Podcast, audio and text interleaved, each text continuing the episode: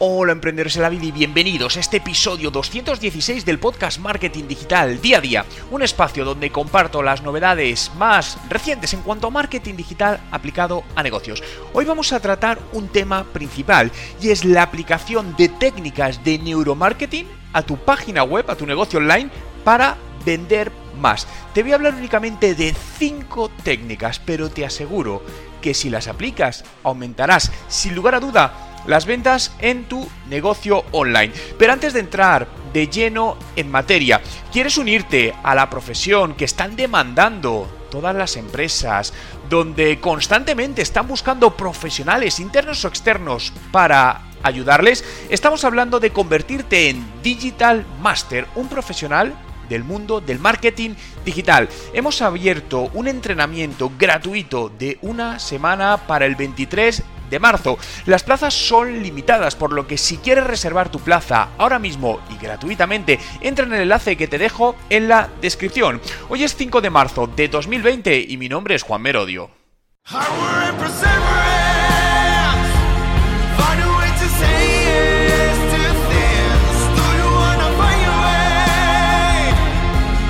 Y recuerda, no hay nada que no puedas hacer en tu vida. Y comenzamos hablando y seguimos hablando de neuromarketing, la aplicación de la ciencia, de la psicología a al marketing, ¿no? Cuando nos planteamos por qué una estrategia de marketing, una estrategia de ventas, una estrategia de comunicación, una estrategia de negocio, cuidado que esto no solo es marketing, es negocio, ha tenido éxito. Depende de la estrategia, del equipo, sí, por supuesto, pero de la psicología. Créeme que la psicología es clave a la hora de tener resultados, porque al final estamos vendiendo a personas, da lo mismo que nuestro cliente sea empresa o sea consumidor final, ¿no? El público de la calle, de alguna manera, pero al final somos personas y funcionamos de maneras concretas, y esto está estudiado. Y prácticamente hay un patrón común para todos. Puede haber excepciones, pero generalmente hay un patrón común, ¿no? Y además en la mayor parte de los casos, en un muy alto porcentaje, es predecible. Al final el ser humano es manipulable y el neuromarketing lo que hace es manipular, aunque manipular suena, suena una palabra fea, ¿no? Pero manipular, condicionar al usuario a que haga algo, no aunque no quiera hacerlo, pero sí hacerle cambiar de opinión en, en muchas partes, ¿no? Por lo tanto, al final, el marketing es un juego puramente de estrategia y donde hay dos palabras que juegan un papel fundamental y quiero que te grabes. Sesgos cognitivos. Es posible que hayas oído hablar de, ello, ¿no? Pero básicamente un sesgo cognitivo es la desviación del pensamiento racional y de la toma de decisiones racionales. Pensad que la mayoría de compras que hacemos, poneros como vosotros como caso cuando compráis algo, la mayor parte de compras son irracionales, son puramente emocionales. Es cierto que cuanto más aumenta el precio del producto, más racional es la compra, pero no siempre, mucho cuidado, porque muchas veces, fijaos que estaba hablando con un compañero por un tema de un curso de formación que quiere hacer un máster de un tema en concreto y el precio es alto, ¿no? Y dices, vale, al ser precio alto es decisión racional o emocional. Pues tiene un fuerte componente emocional. Es racional porque valora más tiempo al ser un importe alto, pero al final lo que le lleva a tomar la decisión de compra es una pura emoción de querer conseguir algo concreto, ¿no? Por lo tanto, la parte emocional es puramente clave en todo esto, ¿no? Eh, hay un, profesional, es Roger Dooley, que dice, los define, los sesgos, como los errores del razonamiento, ¿no? Es decir, me gusta, la verdad, esa, esa definición. Y al final son preconcepciones basadas en nuestra experiencia, en el contexto, en factores del, del entorno. Por lo que al final la realidad de cada uno es una realidad única. Es decir, por eso hay muchas realidades. En función de nuestra experiencia, para nosotros algo puede ser de una manera y para otra persona puede ser de otro. Y cada uno tenemos nuestra verdad. Y es cierto, ¿no? Pero lo sentimos de manera diferente. Actualmente hay identificados más de 100 sesgos cognitivos. Lo que pasa es que, a ver, seamos realistas. Aplicar esto es imposible. Por lo tanto, la teoría siempre de ir a lo menos, es decir, coge lo que puedes gestionar y aplícalo, ¿no? Y hoy te quiero hablar de, algunos sesgos que son claves y que puedes empezar a aplicar desde hoy mismo a tu comercio online, a tu página web, a tu estrategia de negocio digital para mejorar las ventas. Estos sesgos también son aplicables al mundo offline, es exactamente lo mismo, lo que cambia un poco es el, el, soporte, ¿no? Si es digital o es papel, ¿no? Pero me voy a centrar en la parte digital, ¿no? El primero es el conocido como el acrónimo FOMO, que es el acrónimo en inglés de Fear of Missing Out. Literalmente, miedo a quedarse fuera, ¿no?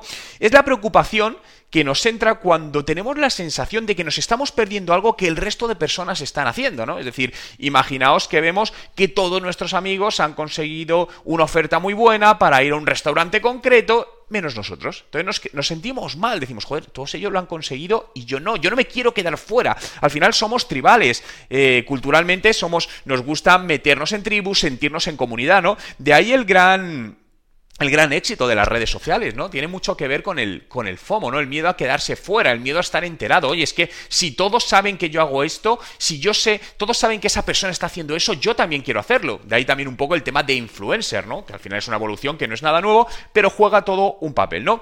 Vale, eh, por cada uno de estos, eh, de estos sesgos quiero deciros ideas para que apliquéis a vuestras páginas web. Lo primero, en este caso, ¿cómo podemos usar este sesgo en nuestra web o tienda online, ¿no? Crea campañas con cantidad y tiempo limitado. Al final, estos son estrategias que utilizan muchas marcas y que lo, podéis ver, ¿no? Donde al final, oye, quedan tres unidades solo durante los próximos 15 minutos. Si estás interesado en algo, si no te aparece esa información, es posible que diga, bueno, lo voy a dejar, ya lo compro mañana o más tarde. Pero si ves eso y dices, voy a comprarlo porque me quedo sin ello, ¿no? Por ejemplo, también mostrar la disponibilidad del stock o hacer énfasis en conducta de visitantes recientes. Pensad que al final somos tribales y nos comportamos en función de cómo se comportan el resto de personas. Por lo tanto, al final tenemos que buscar que hacer sentir a esa persona de una manera en función de también cómo se sienten los demás. Segundo sesgo, el sesgo de confirmación. Se llama así porque es la tendencia que tenemos a reforzar cosas que creemos o que queremos creer en aspectos externos. Al final es, tenemos una hipótesis de que algo es así y buscamos cómo confirmarla, ¿no? Y aquí, por ejemplo, también las redes sociales apoyan de alguna manera los algoritmos, ¿no? Que son las llamadas burbujas de Internet que dicen que al final es un peligro. ¿Por qué? Porque los algoritmos te personalizan la información que a ti más te interesa. De tal manera que al final están creando una, tu propia realidad y tu propia percepción que puede distar mucho de la realidad más objetiva. Porque al final te lanza información solo relacionado con eso, con cierto punto de vista, ¿no? Y es un poco también eh, una de las maneras con las cuales, eh, bueno, también se manipula en redes sociales, ¿no? Esto también pasa mucho con en, cuando vamos a en temas electorales, ¿no? Cuando al final tenemos claro que nos gusta un candidato, pero buscamos la manera de reconfirmar de alguna manera que tenemos razón, que ese candidato es el que nos gusta, ¿no? O lo típico de los estereotipos, ¿no? Donde al final eh, catalogamos a la gente por X razones, por tema físico, por tema de cómo habla, etcétera, etcétera. Y esto es algo que humanamente es prácticamente común en todos los seres humanos, ¿no? ¿Cómo podemos usar este sesgo en nuestra web? Utiliza campañas de remarketing. Recuerdo que una campaña de remarketing es eh, usuarios que ya han tenido algún punto de contacto contigo, les vuelves a impactar para reforzar los beneficios. Utiliza influencers, líderes de opinión también para reforzar, para que te transmitan esa confianza que ellos tienen, te la transmitan hacia posibles nuevos eh, clientes. Y por ejemplo, muestra ejemplos de cómo otros clientes están solucionando sus problemas con tu producto, con tu servicio. Al final, cuando compramos un producto o servicio, estamos comprando una solución a un problema determinado que tenemos. Un problema de comunicación, un problema de lectura, lo que sea. Por lo tanto, cuando vemos visualmente, imaginaos en vídeos, que otras personas como nosotros con ese producto están solucionando su problema, tenemos más, eh, más tendencia a poder comprar ese producto. Sesgo 3, el efecto de arrastre, ¿no? Se refiere a la conducta de personas que hacen, disculpa, leo literalmente por si no me equivoco, se refiere a la conducta de las personas que creen y hacen ciertas cosas basadas en el hecho de que muchas otras personas lo hacen. Fijaos que todo está alineado de una manera cultural y tribal. Es decir, eh, había, una, un refrán en España que era... Eh, donde va Vicente va la gente o algo así, ¿no? Y es cierto, al final somos como tribus, ¿no? Eh, y esto también se utiliza, fijaos, tiendas eh, de ropa, por ejemplo, lo que hacen es en el exterior forman largas colas para que la gente que pasa vea que hay mucha gente que quiere entrar y luego dentro de la tienda está prácticamente vacía. Pero es una estrategia de marketing, de neuromarketing, para decir, uff, si hay mucha gente en la cola, ahí tiene que haber algo interesante, yo también quiero estar. Y muchos de estos sesgos, si ves, se mezclan. En este caso mezclamos con el FOMO, el Fear of Missing Out. Oye, yo no me quiero quedar fuera de lo que sucede en esa tienda, por lo que al final los seres humanos tendemos conductas de multitud. ¿Cómo usar este sesgo en nuestra en nuestra estrategia digital. Lo primero, aplicar el cross-selling, la venta cruzada. Esto es algo que hace Amazon, ¿no? Que lo veréis constantemente. Si compras este producto, has tenido interés en este producto, también puedes tener interés en este producto que va alineado. Porque también otros usuarios que han comprado este producto han comprado este. Y seguro que pensad que muchas veces como consumidores habéis caído en ello. Y dices, ah, pues es verdad, joder, ya que está esto, me viene bien también poner esto. Me compro unas zapatillas y al final también otros calcetines que se hacen juego con ella. Si no me lo hubiesen mostrado, no lo hubiese comprado, pero ya, bueno, va, lo voy a poner y compras, ¿no? Y lo que haces es aumentar el ticket medio. Mostrar también las reseñas de productos, de otras de productos, de personas que han comprado los productos o los servicios, con sus opiniones, ¿no? Esto está también alineado con lo que hablábamos eh, antes, ¿no? y limitarle el número de opciones al usuario también para que no se disperse con demasiadas cosas. Cuatro sesgo, el efecto de anclaje. Esto se refiere a la tendencia de la gente a priorizar la primera información que le es presentada. Y es que ocurre cuando muchas veces nos creamos una opinión basada en lo primero que nos han contado, lo primero que nos ha pasado. Imaginaos que eh, me pruebo un chándal, ¿no? Digo, oye, me he probado un chándal, no me gusta, me pruebo otro segundo chándal, no me gusta, y mi concepción ya es decir, este efecto anclaje es, a mí los chándal no me quedan bien, no voy a mirar más chándal. Y hacemos una preconcepción de esto. Y a lo mejor no es cierto, a lo mejor es porque esos dos primeros chándals, pues realmente no eran mi talla, no eran los colores que me iban bien, no sé, no era el estilo que me iba bien. Y ya por eso de hoy por hecho que no es lo mismo, ¿no?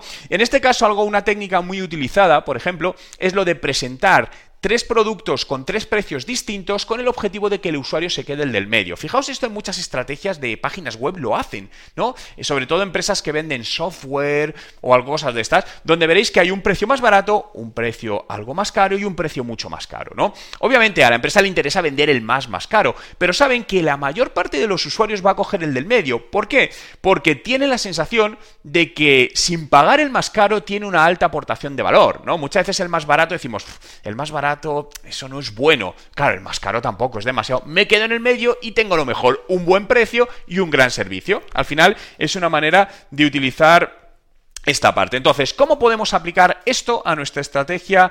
Eh, nuestra estrategia web, ¿no? Diseña la presentación de productos también alineado, como decíamos, con productos similares, productos de la misma marca, posible historial de compras, ¿no? De otras cosas, si, si tienes, por ejemplo, una tienda online, algún sistema que analiza la navegación y compra anterior de ese usuario, también puedes mostrarle esta información, ¿no?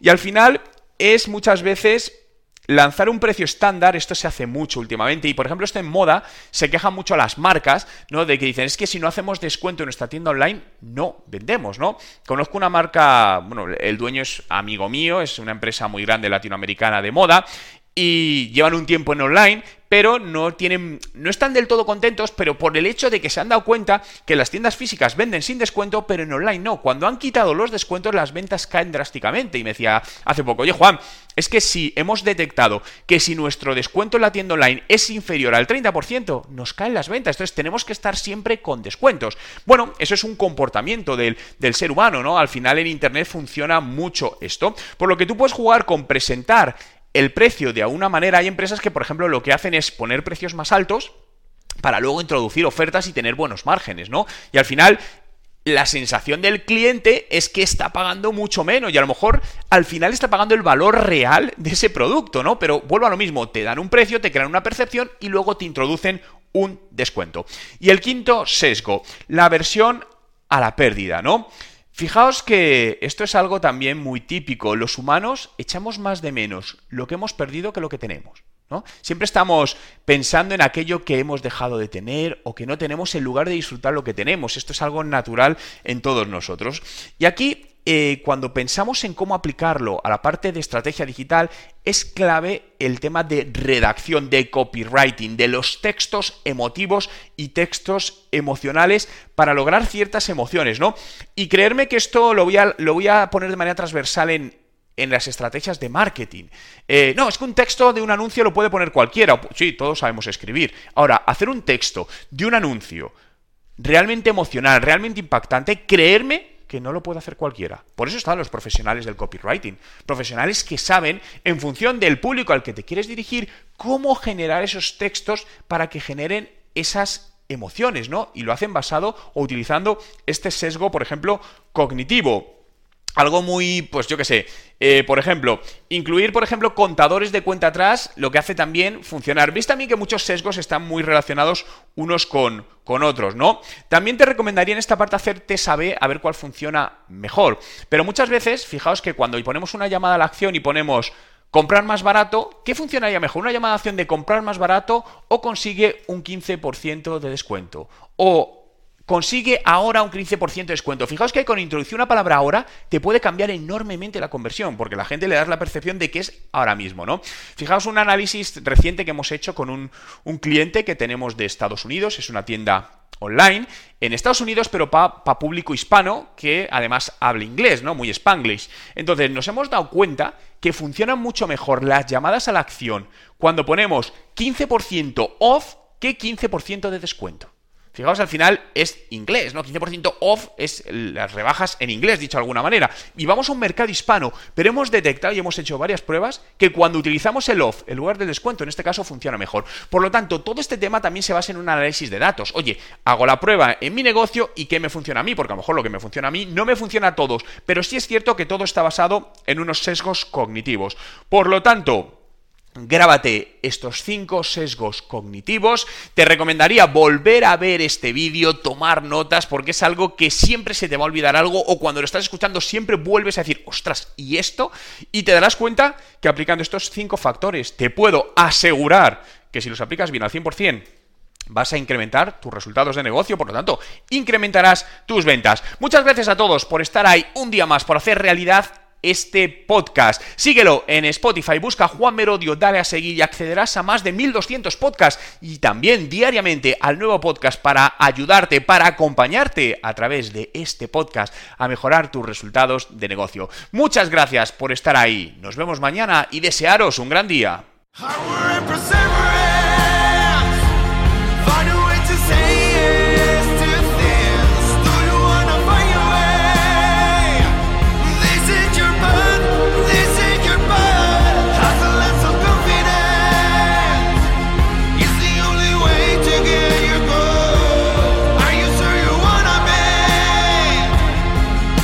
Recuerda, no hay nada que no puedas hacer en tu vida.